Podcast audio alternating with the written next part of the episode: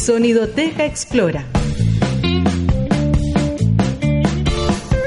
Un programa del Par Explora de CONICIT Los Ríos, de la Dirección de Vinculación con el Medio de la Universidad Austral de Chile. Estamos en contacto con el eh, ministro de eh, Ciencia, Tecnología, Conocimiento e Innovación, doctor Andrés Kuf. Buenos días, ¿cómo está, ministro? Bienvenido a Sonidoteca Explora. Buenos días, muchísimas gracias por la invitación. Muchas gracias por contestar el teléfono. Sabíamos que estaba en reunión, por eso no se atrasó un poquito la conexión sobre la COP25 que se viene ahora en, diciembre. Así es, estamos reunidos con lo que se llama el Consejo Asesor Presidencial, que es un grupo bastante amplio y diverso eh, de personas que están trabajando para que este sea un evento eh, que sea muy exitoso en, en, lo que tiene que ver con la negociación, pero también en cómo esto se vincula eh, a nuestros intereses como país y también a los intereses de la ciudadanía, así que un consejo muy amplio, muy diverso, desde donde se está analizando la COP25 desde múltiples puntos de vista. Así es. Eh, bueno, como le comentaba por teléfono, este es un programa del Par Explora de Concis Los Ríos, que tratamos un poquito de hacer eh, divulgación científica, abrir un poco la curiosidad de la gente. ¿Cuál es em, el, rol que va a jugar en la comunicación de la ciencia en este, en este nuevo ministerio que se está instalando en nuestro país? Esa va a ser uno de los pilares fundamentales de nuestro, de nuestro programa y, eh, y para demostrarlo eh, me parece que es importante mencionar que Explora, Explora que hoy día está en CONICIT, es un programa eh, que se encarga de la divulgación científica que está en la agencia. Ese programa va a pasar a formar parte de una división que ya no va a estar en la nueva Agencia de Investigación y Desarrollo, sino que va a estar albergado en el Ministerio mismo. Entonces, junto eh, con otros programas, con otras iniciativas que vayan en la misma línea, se va a establecer una división de ciencia y ciudadanía o ciencia y sociedad, porque creemos que es fundamental que la ciencia llegue a la mayor cantidad de personas posible, no solamente a los escolares, como es el caso Explora, sino que también eh, a otros grupos eh, que hemos visto que están muy interesados en poder aprender sobre ciencia, compartir sus experiencias sobre ciencia y por lo tanto creemos que es una muy buena señal que Explora vaya a pasar eh, de ser un programa de la agencia a formar parte de una división ministerial que se va a hacer cargo de ciencia y ciudadanía a la cual estamos eh, poniendo mucho énfasis y con gran entusiasmo porque creemos que es uno de los pilares fundamentales para que la ciencia pueda ser parte de nuestra identidad nacional. A, propósito de eso, em, ¿qué va a pasar, por ejemplo, con eh, otros em, programas que están dentro de Explora, como eh, Cultura CTI, em, como los proyectos de divulgación que ahora están abiertos, de hecho, y los pares de Explora, dentro de esta nueva división del Ministerio, ¿pasan todos también bajo ese alero? Lo que estamos pensando hoy día es que efectivamente eh, todo el programa Explora va a pasar a ser parte de la división. Entonces, eh, eso obviamente todavía no va a ocurrir porque estamos diseñando hoy día los decretos y los instrumentos que nos van a permitir hacer ese traspaso, pero eso debiera estar concretado eh, más o menos a fin de año, principios del próximo año, y por lo tanto, por, por, el momento, Explora sigue operando como el programa de divulgación científica de CONICIT, hasta que logremos entonces eh, que este ministerio con su agencia entre en funcionamiento probablemente hacia fines de este año, principios de 2020. Y más allá de eso, porque eh, claro, es un, tremendo trabajo poder eh, pasar CONICIT, que igual ya es una tremenda institución con todos sus proyectos y todo em, lo que conlleva. ¿Cómo, ¿Cómo se ve proyectado a futuro el programa Explora? Se, piensa seguir como está actualmente con estas divisiones de cultura CTI, como decía, con los proyectos de divulgación eh, y con los de se, se, piensa mantener esa institucionalidad, se piensa crear nuevos eh, no sé, proyectos para eh, potenciar la comunicación de la ciencia. ¿Cómo, ¿Cómo se ve más a futuro el programa Explora? Mira, eh, no solamente con el programa Explora, sino que con toda la, con todo CONICIT, con toda la agencia, con todo el sistema, lo que tenemos que hacer inicialmente y para lo cual tenemos plazos bastante acotados es que podamos hacer eh, el traspaso de esos programas, de la agencia, también del programa Milenio, que hoy día está en el Ministerio de Economía, tiene que traspasarse a la agencia, Eh, también tenemos que establecer una buena coordinación con Corfo, también hay que traspasar la división de innovación del Ministerio de Economía. Entonces, en lo que estamos enfocados en este momento es en que esos traspasos se realicen de la mejor manera posible, de tal manera de en un periodo corto de tiempo tener eh, todos estos programas, toda esta iniciativa bajo el alero del Ministerio de Ciencia para poder desde ese momento, es decir, desde principios del próximo año, empezar a, a trabajar en lo que va a ser eh, una modernización de todos estos programas y de todo el, sistema de ciencia, tecnología e innovación, eh, que va a ser probablemente un trabajo bastante más largo que de aquí a fin de año. Hay que pensar que una vez que se hacen los traspasos, comienza un trabajo profundo de análisis, eh, de evaluación, de cuáles son entonces los eh, mejores instrumentos que se adecúan a las funciones que tenemos eh, por ley como Ministerio de Ciencia y por lo tanto ese trabajo es un trabajo eh, de más largo plazo que recién comienza el momento que tengamos el Ministerio y la agencia administrativamente y por lo tanto creemos que ahí hay mucho espacio para mejorar, para trabajar, para crear eh, una, una, una institucionalidad moderna que nos acompañe durante mucho tiempo. Pero en lo que estamos enfocados ahora es que podamos hacer estos traspasos para que efectivamente tengamos una buena oficina administrativa que nos permita entonces tomar decisiones de modernización en un futuro cercano. Estamos conversando con el eh, ministro de Ciencia, Tecnología, Conocimiento e Innovación, Andrés Kub, quien es biólogo de la Pontificia Universidad Católica, doctor en Biología Celular de la Universidad de Medicina Mount Sinai de Nueva York y postdoctorado de Neurociencia de la University College London. Ahí está todo el, currículum acortado. Em, en términos de cultura científica, lo, mm, existe una última mm, medición que se hizo de parte de CONCIT del programa Explora el 2016 Em, se hizo, se, se preguntó eh, qué tenía interés las personas de, eh, y, entiendo que se está haciendo una, una encuesta o se va pronto a, publicar una nueva, pero la del 2016 se preguntó por noticias que le interesaban a la gente. Eh, entre eso, em, una de las más destacadas se pedía deporte, policial, em, entre medio estaba tecnología, pero ya pensando en términos de quiero conocer el, el último celular. ¿Cómo se piensa llevar en esta nueva eh, división de la, del Ministerio de Ciencia Sociedad eh, la cultura científica a una población que quizá no está tan interesada en, eh, la ciencia, según estos datos? Mira, efectivamente la encuesta que se hizo en, en CONICIT arroja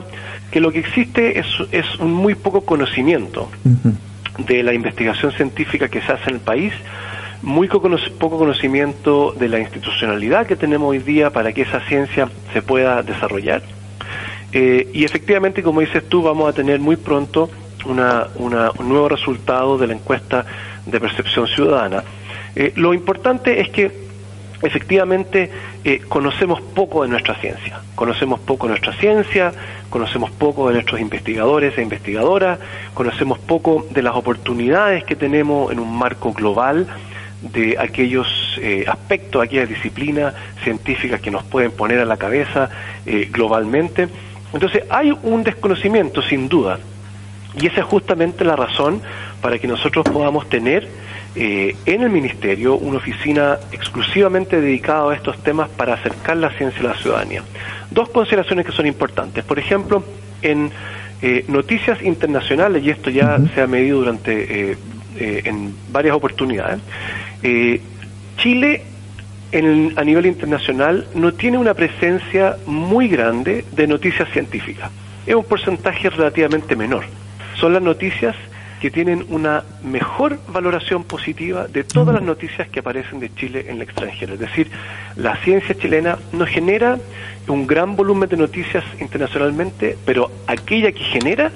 son eh, consideradas muy positivas. Eso es un, un primer punto que creo que vale la pena eh, tener en cuenta cuando uno habla de noticias. ¿eh? Eh, lo segundo es que tenemos que trabajar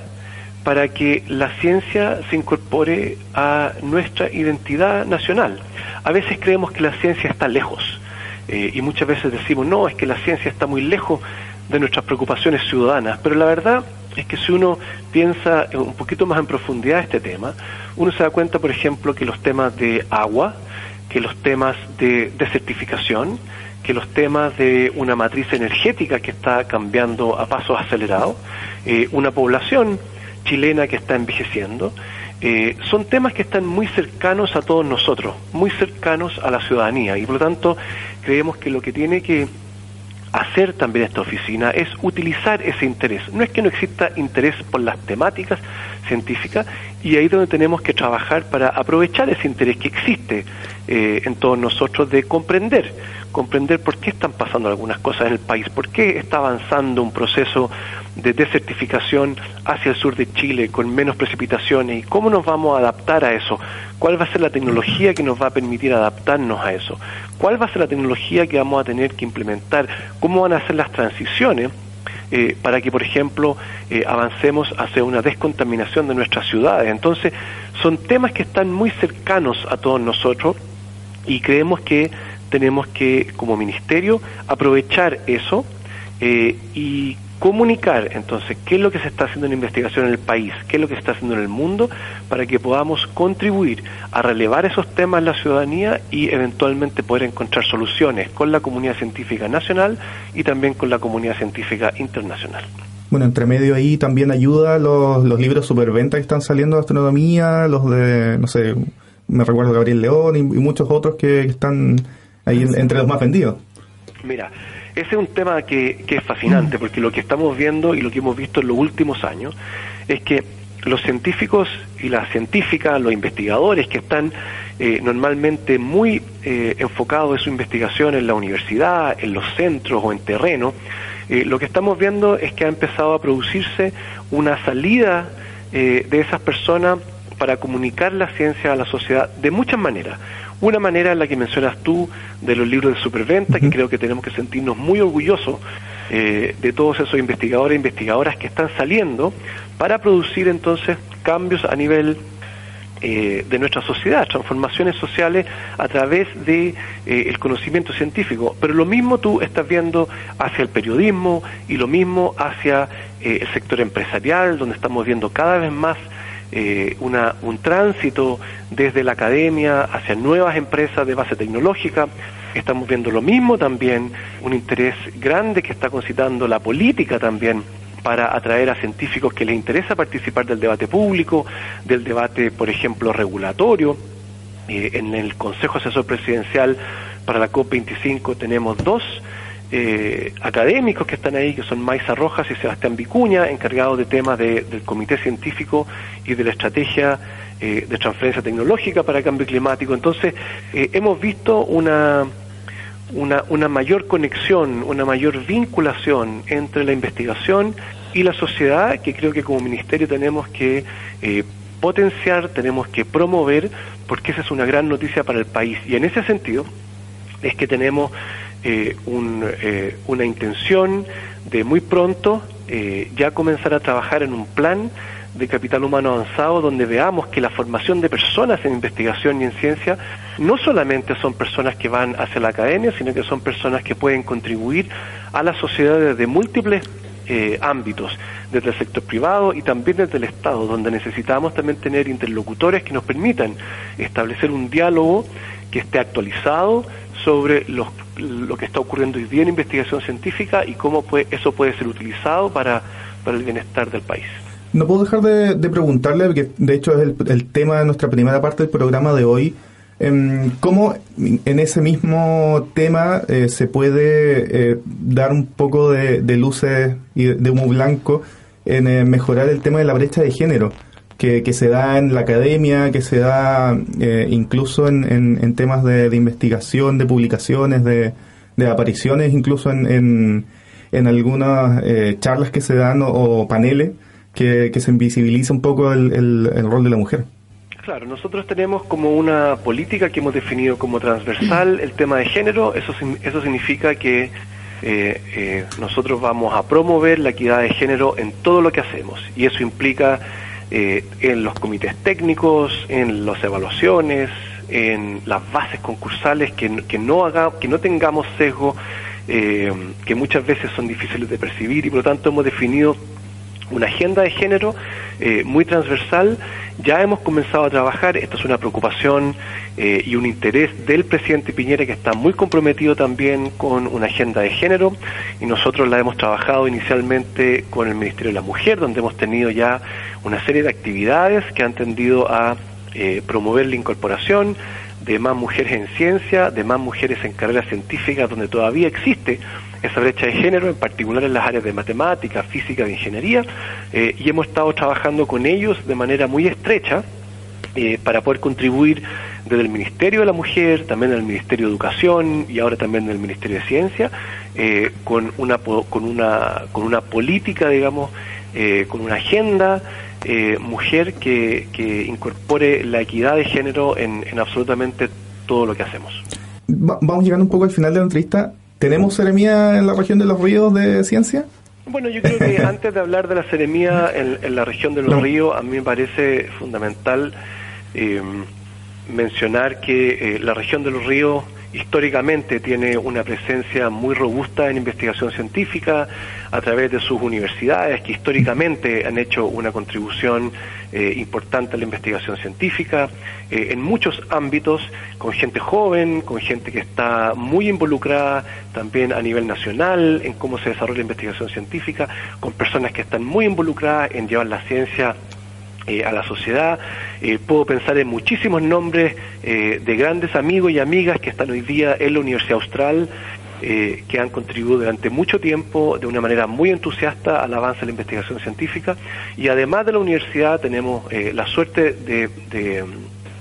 de tener también en la región muy buenos centros de investigación científica, que es un modelo distinto al universitario, pero que también ha funcionado muy bien en producir ciencia de gran calidad y vincularla con con las preocupaciones y con, y con, la, y con los intereses eh, de la comunidad y por lo tanto eh, hay que reconocer primero que eh, una gran capacidad de investigación científica con buenos programas de doctorado, con buenos programas de magíster, con, con, con unos estudiantes que son tremendamente motivados.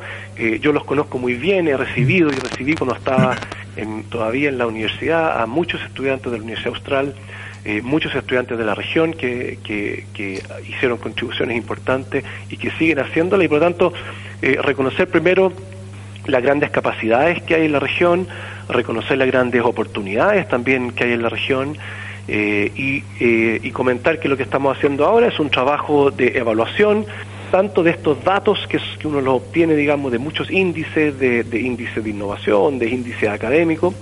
pero también con un plan bien comprometido de visitas regionales. La subsecretaria estuvo en la región hace algunas semanas. Eh, estamos con un plan muy eh, activo de visitas regionales para conocer también en primera persona y poder tomar entonces una decisión al momento que haya que tomar la decisión de la seremía eh, con, con muy buena información, también con información de las, las, condiciones de logística, como es la conectividad. Esto no es solamente definir una seremía, también hay que definir cómo se van a coordinar macrozonas que pueden involucrar entre dos a cuatro regiones y por lo tanto tenemos que tener muy buenos planes de cómo esas regiones se van a coordinar para, para que podamos tener un buen desarrollo de una vocación científica territorial, macrozonal, que es lo que finalmente nos interesa como Ministerio de Ciencia y como país. Ahí está, no podía dejar de, preguntar eso. Bueno, eh, tenemos un gran evento finalmente que se viene el 2 de julio, Eclipse. Eh, el llamado también es a, las personas a que utilicen... Eh, lentes especiales, eh, que las radiografías como antiguamente se pensaba no sirven. ¿Cuál es su llamado para, para este eclipse que se viene este 2 de julio, que acá en la región de los ríos por lo menos se va a ver un 74% de, de oscuridad? Bueno, el, el, llamado es a que veamos esta oportunidad como, un, como una fiesta ciudadana donde la astronomía donde la ciencia, donde la comunidad científica está al centro de esta celebración, una gran oportunidad para hablar de ciencia, para hablar de energía solar, para hablar de astronomía. Eh, también, eh, como dices tú, enfatizar que este tiene que ser un eclipse seguro y por lo tanto eh, que lo podamos ver a través de lentes certificados o también filtros certificados de, soldador de, grado 12, 14 o superior que se pueden comprar en la fratería por, por precio bastante bajo, algunos de estos cuestan eh, alrededor de 300, 400 pesos, pero hay que, hay que asegurarse que estén certificados. Y por otro lado, que podamos ver entonces este eclipse que va a durar eh, dos horas, pero que su, su, su totalidad, se va a ver solamente por un, par de minutos, dos minutos y fracción, eh, pero que podamos verlo con estos lentes certificados, con filtros certificados, que los compartamos, que miremos solo unos momentos y que después lo compartamos con nuestros amigos, supervisemos a los niños y sobre todo que en la región de los ríos nos preparemos porque es cierto que el eclipse del 2 de julio eh, que va a ser total en la región de Atacama y Coquimbo. Es un evento eh, total en esas regiones. En el resto del país lo vamos a poder ver parcialmente, pero el próximo año, en diciembre, tenemos un evento similar, que es un eclipse total de sol que ocurre en las regiones de Araucanía y los ríos en su totalidad, y por lo tanto eh, también prepararnos en, en, la región de los ríos. Se nos viene uno el próximo año y esperamos que podamos, con todo lo que aprendemos de organización de este año, del eclipse del 2 de julio en el norte, poder transferir también esa, ese aprendizaje para que podamos también tener un eclipse eh, que también sea una fiesta, que también sea seguro eh, en la región de los ríos y Araucanía el próximo año. Así es, vamos a estar preparados. ¿Dónde va a estar el, para el eclipse? Nosotros vamos a ir al norte, vamos a ir a la silla, eh, al observatorio de la silla, eh, también vamos a estar la subsecretaria, va a estar el observatorio de las campanas y vamos a estar entonces eh, en, el norte,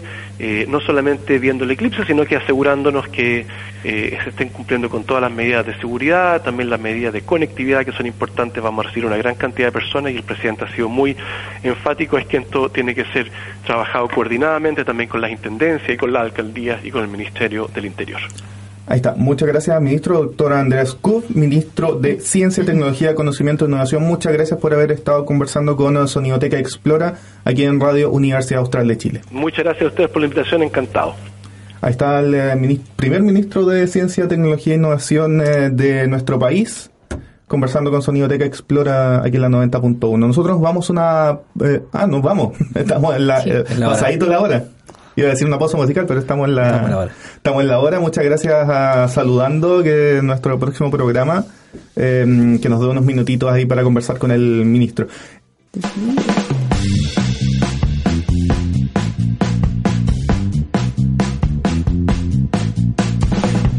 Esto fue Sonidoteca Explora, un programa del Par Explora de Conicet Los Ríos.